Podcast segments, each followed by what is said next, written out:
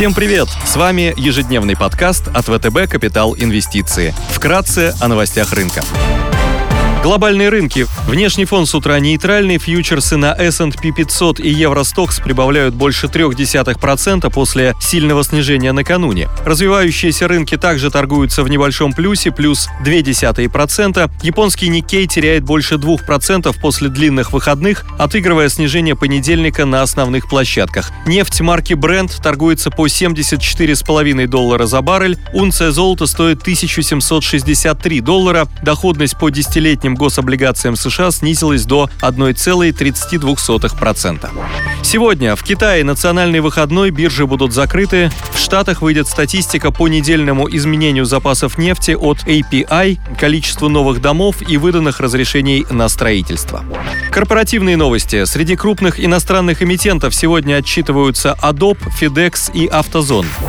Идеи дня. Сегодня предлагаем обратить внимание на акции американской компании Autodesk, одного из лидирующих в мире разработчиков и поставщиков программного обеспечения для промышленного и гражданского строительства, машиностроения, средств информации и развлечений. Среди наиболее известных программных решений компании AutoCAD – двух- и трехмерная система автоматизированного проектирования и черчения, являющаяся самым популярным инструментом в индустрии компьютерного дизайна с долей рынка в 32%.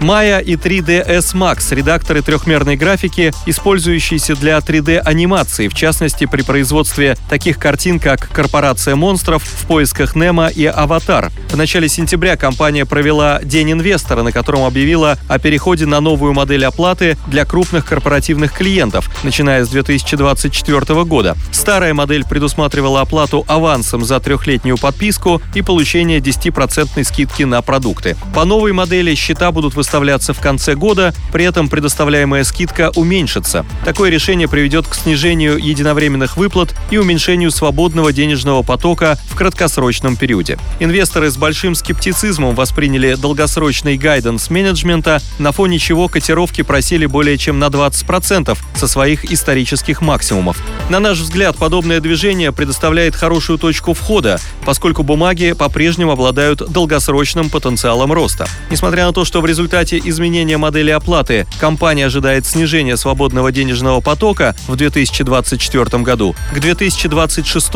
году Autodesk планирует восстановить двухзначные темпы роста, сохранив операционную рентабельность на уровне 38-40%. Кроме того, планируемые изменения приведут к тому, что денежный поток станет более стабильным и прогнозируемым.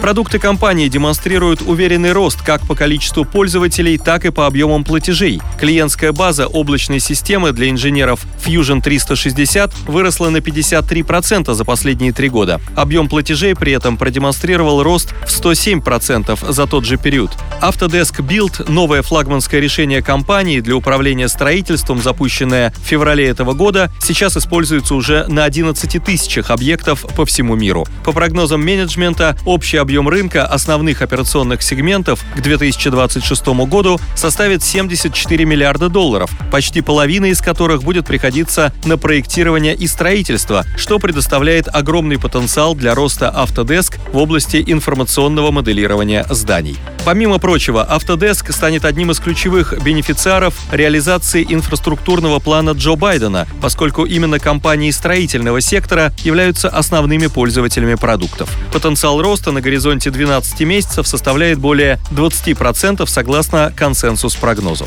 Одним из наиболее интересных по соотношению риска и доходности фондов в евро, на наш взгляд, является iShares Fallen High Yield Corp Bond UCITS ETF, тикер WNGE. Эмитентом ETF является крупнейшая в мире управляющая компания BlackRock. Фонд так называемых падших ангелов инвестирует в бумаги эмитентов, рейтинг которых был понижен с уровня инвестиционного 3B- и выше до спекулятивного WB+, и WB. К моменту снижения рейтинга рынок уже закладывает негативный сценарий и из-за вынужденных продаж облигаций инвестфондами, которые не могут держать спекулятивные бумаги, цены отклоняются вниз от справедливых уровней и предоставляют привлекательные инвестиционные возможности для покупки. Покупка бумаг на распродажах позволяет фонду зарабатывать дополнительный доход на будущем росте цен по облигациям восходящих звезд, эмитентов, кредитные рейтинги которых вновь переходят в инвестиционную категорию. Среднегодовая совокупность совокупная доходность по фонду на трех годах составляет 8,6%. Повышенную доходность фонду обеспечивают находящиеся внутри фонда облигации, номинированные в доллары и дающие премию в среднем более 2% к аналогичным бумагам в евро. Валютный риск внутри фонда захеджирован, что позволяет минимизировать риск валютной переоценки.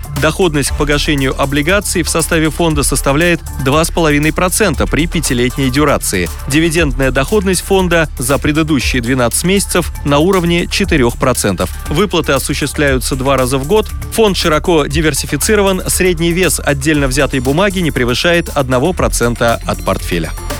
Спасибо, что слушали нас. До встречи в то же время завтра. Напоминаем, что все вышесказанное не является индивидуальной инвестиционной рекомендацией.